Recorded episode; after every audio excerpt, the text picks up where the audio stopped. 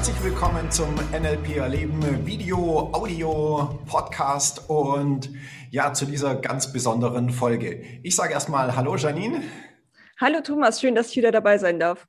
Ja, sehr cool, dass du dabei bist bei dieser ganz besonderen Folge, denn wir haben heute Folge 100. Und äh, da bin ich wirklich recht stolz drauf, dass wir jetzt die hundertste Folge haben. Wir geben ja gerade richtig Vollgas. Und ähm, möchte mich an der Stelle auch wirklich nochmal bei allen Hörern, Zuschauern, ähm, Fans und ähm, ja, äh, den Leuten, die bei mir Ausbildungen gemacht haben, bedanken für die tollen Rückmeldungen, die ich bekommen habe. Unser Podcast ähm, geht gerade richtig so durch die Decke, um das mal so zu äh, formulieren. Ja, wir haben gerade eine unglaublich große Zuhörerschaft bekommen, ja, ganz viele neue Zuhörer und ähm, ja, ich bekomme auch ganz viele E-Mails oder Gespräche mit meinen Teilnehmern, wo ich Rückmeldungen bekomme darüber, ähm, ja, was wir hier so machen und äh, dass es den Leuten super gefällt, dass ich viele Fragen beantworte, die die Leute da draußen haben. Und ja, von dem her möchte ich erstmal wirklich äh, Dankeschön sagen und äh, freue mich natürlich sehr über diese Rückmeldungen. Ja, ähm, dann natürlich unsere hundertste Folge ähm, als Jubiläum finde ich natürlich auch total cool. Und ja, ich will an der Stelle auch nochmal dieses Dankeschön sagen und natürlich auch gerne ähm, darauf hinweisen, dass wenn du Fragen hast zum NLP, dann lass es mich gerne wissen, schreib mir eine E-Mail an info at nlperleben.de oder schreib in den entsprechenden Plattformen, wo wir diesen Video-Audio-Podcast veröffentlichen, sei es jetzt auf YouTube, wo es die Videos Videos gibt, wo du einen Kommentar unten drunter ähm, hinterlassen kannst oder auch ähm, entsprechend auf den anderen äh, Social Media Plattformen. Ja, ich freue mich auf jeden Fall über die Rückmeldungen. Äh, wir sind motiviert und dementsprechend geht's weiter. Also äh, erstmal von meiner Seite herzlichen Glückwunsch, Thomas, zur hundertsten Folge und total cool, dass ich ja dabei sein darf bei der hundertsten Folge. Ich freue mich riesig. Und natürlich stellt sich wie immer die Frage, über welches Thema wollen wir denn in dieser besonderen Folge sprechen? Ja, äh, habe ich mir auch Gedanken dazu gemacht und ich habe ein sehr außergewöhnliches Thema in meiner Welt äh, dazu genommen, weil das ist so ein Thema, das habe ich ähm, erstmal relativ wenig auf dem Schirm, aber ich bekomme es immer wieder mit von den Teilnehmern von mir und von den Leuten, die mich kennen. Ähm, da wird dieses Thema öfters angesprochen und dann dachte ich, okay, lass uns doch mal eine Folge darüber machen. Auch in den Gesprächen, die wir beide hatten, Janine, ähm, kam dieses Thema immer wieder auf und du hast mich da mehrmals darauf angesprochen, dass die Art und Weise, wie ich NLP unterrichte, ja durchaus ein bisschen anders ist als das, was man draußen am Markt so alles findet und man findet alles Mögliche am Markt. Also ja. So, und äh, von dem her äh, ist das Thema der heutigen Folge ethisches NLP. Ja, ist sehr cool. Erzähl doch mal, was ist denn aus deiner Sicht ethisches NLP? Ja, ich habe mir ein bisschen Gedanken dazu machen dürfen, ich ganz ehrlich zugeben, weil für mich ist das so ein bisschen ein Thema wie, naja, der Fisch im Wasser nimmt das Wasser um sich herum nicht wahr. Ja, mhm. und die Art und Weise, wie ich NLP unterrichte, ist einfach die Art und Weise, ähm, wie, wie ich zum NLP stehe, wie ich NLP kennen und schätzen, ja sogar lieben gelernt habe, ähm, als diese Methode, mit der ich mir selber helfen kann, indem ich mich selber besser verstehen kann, ähm, wo ich mein, ja, mein inneres Erleben verändern kann, negative Emotionen, Gedanken und so weiter ähm, verändern, aber auch Verhaltensweisen verändern und, und, und und natürlich auch als Methode ähm, ja im Training und so wie ich das mitbekomme auch den Leuten damit zu helfen, die dann auch wieder anderen Leuten helfen. Es kommen ja sehr viele, ja es jetzt ähm, Leute, die im äh, Heilpraktikerbereich, Coaching-Bereich arbeiten oder als Trainer oder ja, in diesen Bereichen ähm, auch als Unternehmer, Selbstständige, Ärzte und so weiter, die dieses Wissen, was sie von mir bekommen, dann natürlich wieder in ihrem Bereich einsetzen können, damit wirklich sensationelle Erfolge erzielen. Und da ist es für mich erstmal relativ selbstverständlich, dass die Art und Weise, wie ich NLP unterrichte, einfach die Art ist, so wie ich es verstehe und wie es sich für mich richtig anfühlt. Und da ja, ist diese Frage nach diesem ethischen NLP, was ist denn das jetzt eigentlich, äh, eine Frage, die sich für mich erstmal so gar nicht stellt. Ja, aber wenn ich drüber nachdenke, dann fällt mir natürlich auf, ja, okay, ähm, irgendwie ist das, wie ich es mache, ja doch ein bisschen anders als das, wie es die Leute da draußen machen. Ja, und ähm, okay, also könnte man sagen, das, was du machst, ist Hilfe zur Selbsthilfe, also die persönliche Freiheit finden und auch Menschen zeigen, wie man anderen dabei hilft, ihre persönliche Freiheit zu finden. Ähm, das ist, was der Richard Bandler sich auch mal ursprünglich gedacht hatte. Ist das so richtig zu verstehen? Ja, würde ich sagen. Ja, okay. also äh, für mich ist NLP und das ist auch mal ein ganz wichtiger Punkt an der Geschichte. Erstmal etwas, was ich auf mich selber anwende. Ich fange bei mir selber an, meine Themen zu lösen. Ja, das, was ich mit mir rumtrage, was ich aus der Kindheit, der Erziehung, der Schule, dem Umfeld und so weiter mitbekommen habe. Und erst dann kann ich hergehen und kann andere Leute damit unterstützen und kann denen helfen. Für mich ist es nicht diese Sammlung von Techniken, die ich nutze, um damit bei anderen irgendetwas zu machen. Das ist nicht die Idee an dem Ganzen. Und äh, ja, das ist vielleicht so der erste Hinweis darauf, wo sich die Dinge unterscheiden. Okay, dann stellt sich natürlich für mich, aber wahrscheinlich auch für unseren Hörer die Frage, was ist denn dann unethisches NLP? Ja, also ich will an der Stelle erstmal nochmal einen Schritt zurückgehen, weil es, also es gibt zwei Punkte, die dazu wichtig sind. Das erste, ob etwas ethisch oder unethisch ist, mal völlig abgesehen vom NLP, sondern als allgemeine Frage, würde ja. ich sagen, äh, entscheidet der Charakter einer Person. Mhm. Ja, also jede Person darf für sich selber oder jeder Mensch darf sich selber ja die, die, die, die Werte festlegen, darf entscheiden, was in seinem Leben richtig ist oder falsch. Machen wir mal ein Extrembeispiel oder ja, ein Beispiel da dazu, ob jemand etwas klaut oder stiehlt, mhm. ist eine persönliche Entscheidung. Mhm. Die hängt natürlich viel damit zusammen, in welchem Umfeld diese Person aufgewachsen ist, was sie geprägt hat, was sie gelernt hat und so weiter. Aber das ist natürlich eine Geschichte, die die Person im Endeffekt ja doch wieder selber zu verantworten hat. Mhm. Ob jemand die Entscheidung trifft, etwas zu machen, was anderen Menschen schadet, ist ja erstmal eine Frage, die jeder für sich selber treffen muss. Mhm. Und da ist sozusagen auch die Unterscheidung für mich im ethischen oder nicht ethischen NLP vielleicht auch so ein bisschen in der Kurzfristig- und Langfristigkeit der Dinge. Denn ich würde an der Stelle erstmal sagen, um da einfach auch nochmal NLP anzuwenden, dass die Leute, die in meiner Welt unethisches NLP machen, in deren Welt sicherlich, so wie Sie es sehen, das Richtige tun. Ja, weil sie nutzen quasi alle Möglichkeiten, die sie haben, um die Leute äh, davon zu überzeugen, dass ihre Landkarte die richtige ist und dass das, was sie machen, das Richtige ist. In dem Fall in der Regel natürlich den Leuten irgendwelche Produkte, Dienstleistungen, Seminare oder ähnliche Geschichten zu verkaufen. Oh, sowas ist mir auch schon passiert. Ja. Also ich kann mich noch gut erinnern, ähm, da war ich so zu so einem Abendevent von einem Motivationstrainer. Es ging zwei Stunden und der eigentliche Motivationstrainer war auch nicht da, sondern der hat einen seiner Verkäufer dieses Event machen lassen. Und ich weiß noch, ich war mit meinem Lebensgefährten da und am Ende sind wir rausgegangen, als dann äh, das zu Ende war und, und der Verkäufer kam uns nach und meinte, er wollte jetzt nicht kaufen. Und dann sagte ich, nee, also ich muss mir erstmal noch ein bisschen Gedanken machen, den Markt sondieren. Ich will mal schauen, was das Richtige für mich ist. Und dann sagte der ganz pampig, naja, du wirst schon wissen, was richtig ist, aber du musst dich halt irgendwann entscheiden, sonst wird das nichts mit dir. Also er hat voll Druck aufgebaut ja. und in mir kam nur so diese Reaktion, okay, ich muss hier weg. Also das ist auf jeden Fall schon mal nicht die richtige für mich. Es hat sich nicht gut angefühlt. Meinst du das in die Richtung?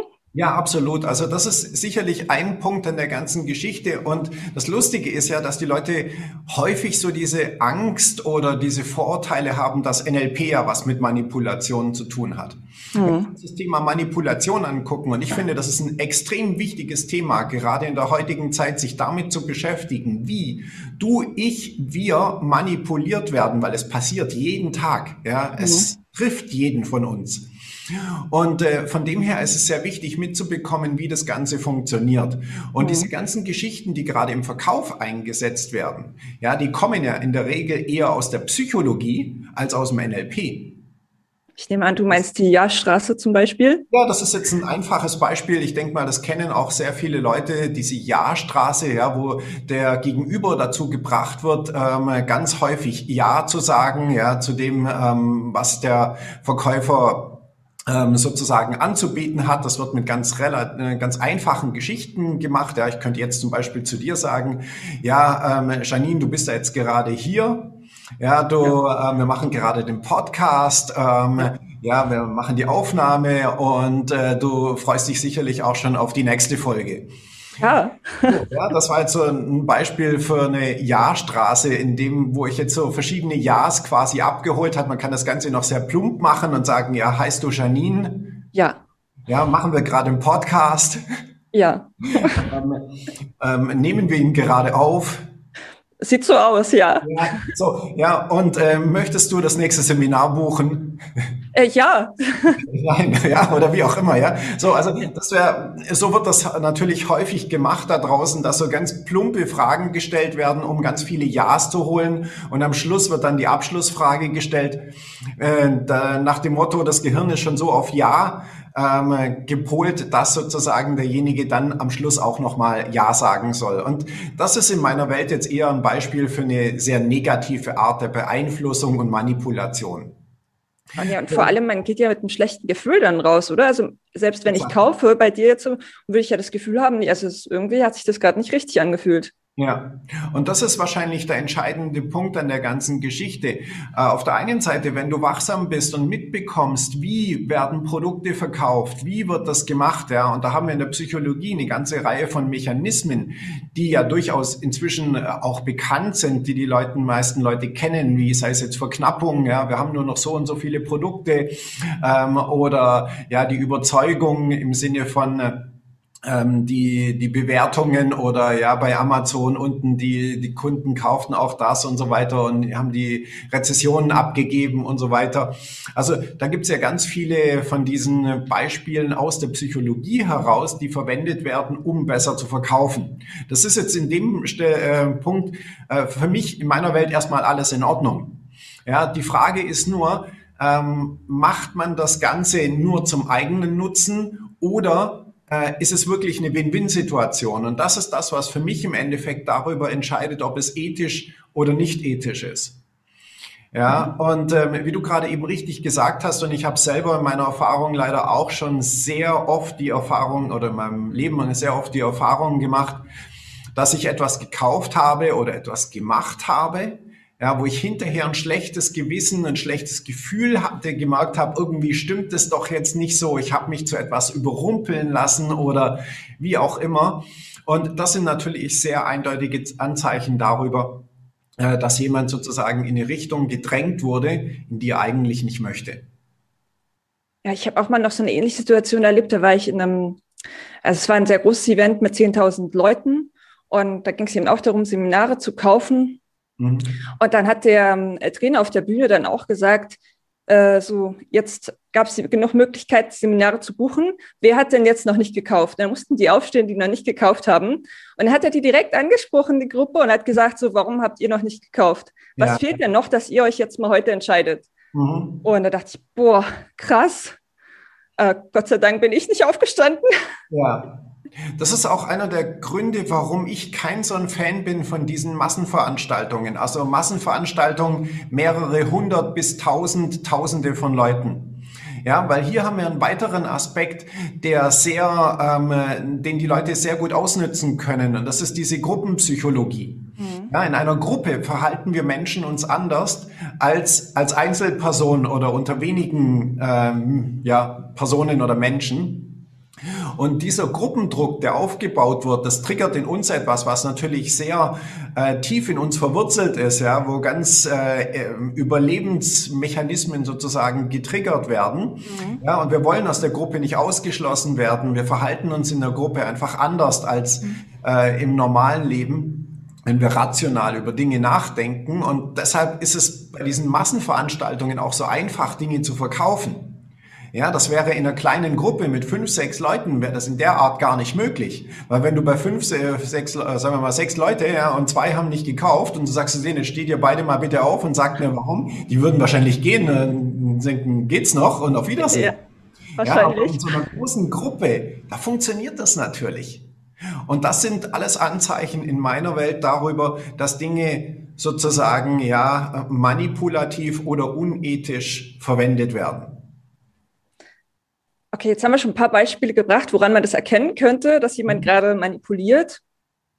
Und jetzt möchte unser Hörer bestimmt genau wissen, okay, wo muss ich jetzt aufpassen? Wo muss ich wachsam sein? Gibt es so ähm, Anzeichen in der Wahrnehmung vielleicht, woran unser Hörer, Zuschauer merken kann, okay, jetzt muss ich aufpassen. Hast du da einen Tipp?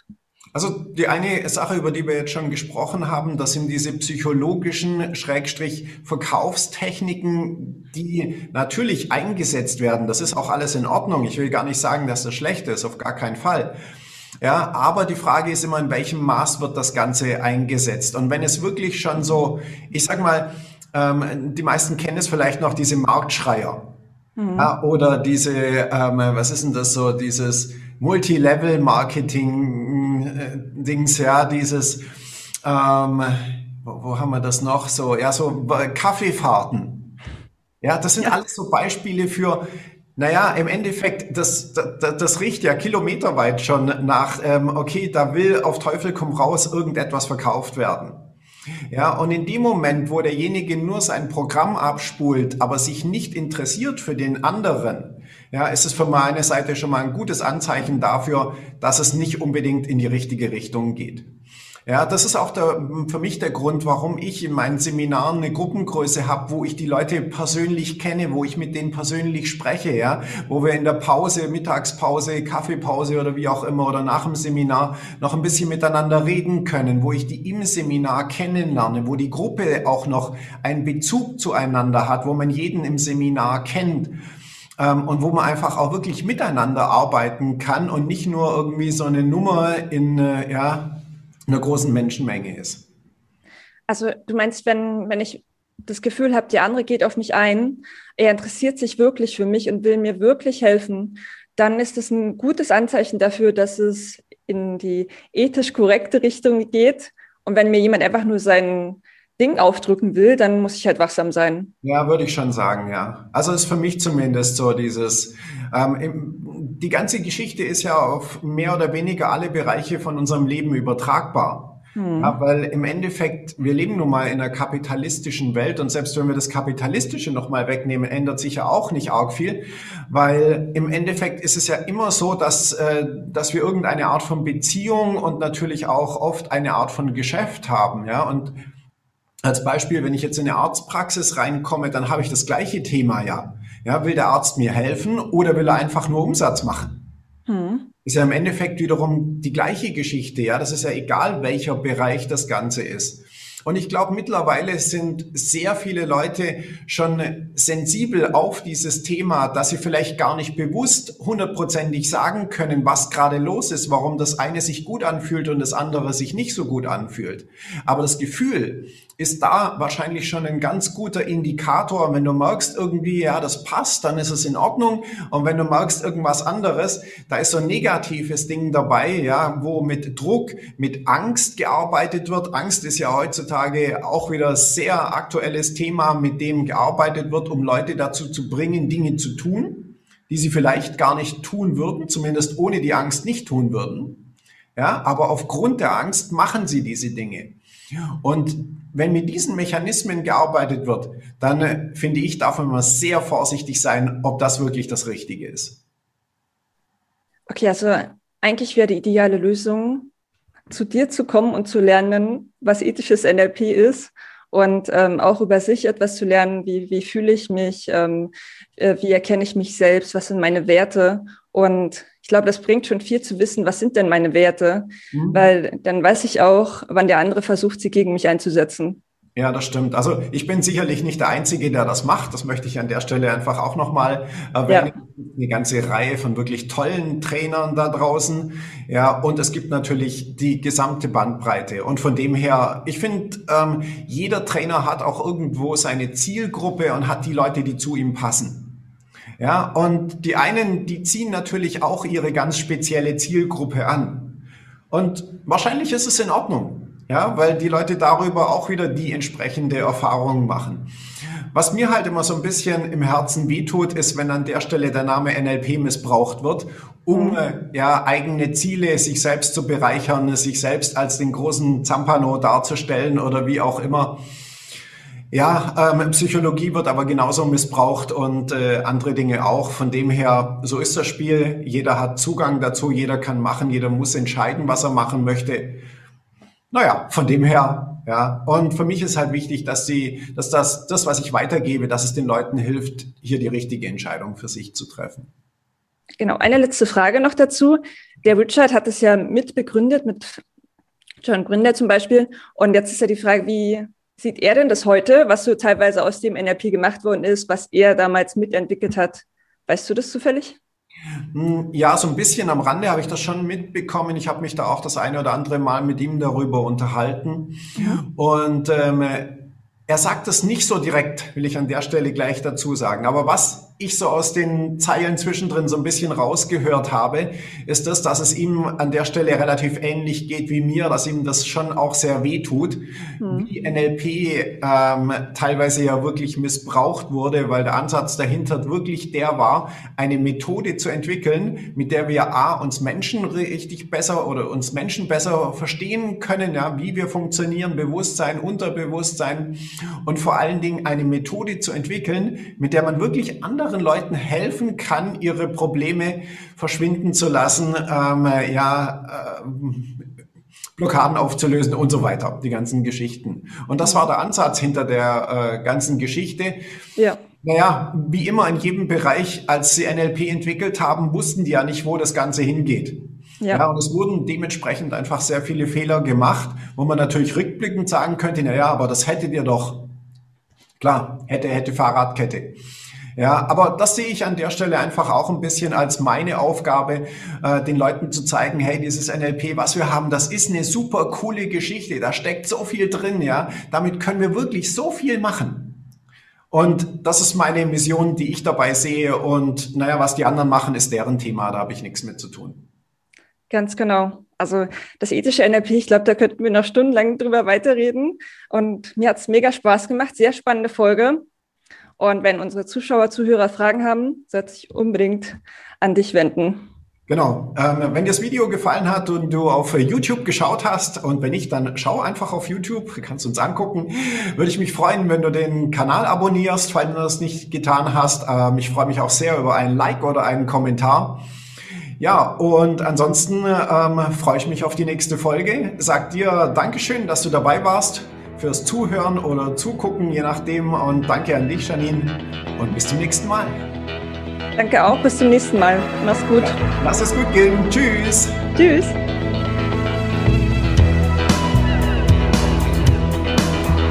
Das war der Podcast von NLP Erleben. Für weitere Informationen gehen Sie auf www.nlperleben.de.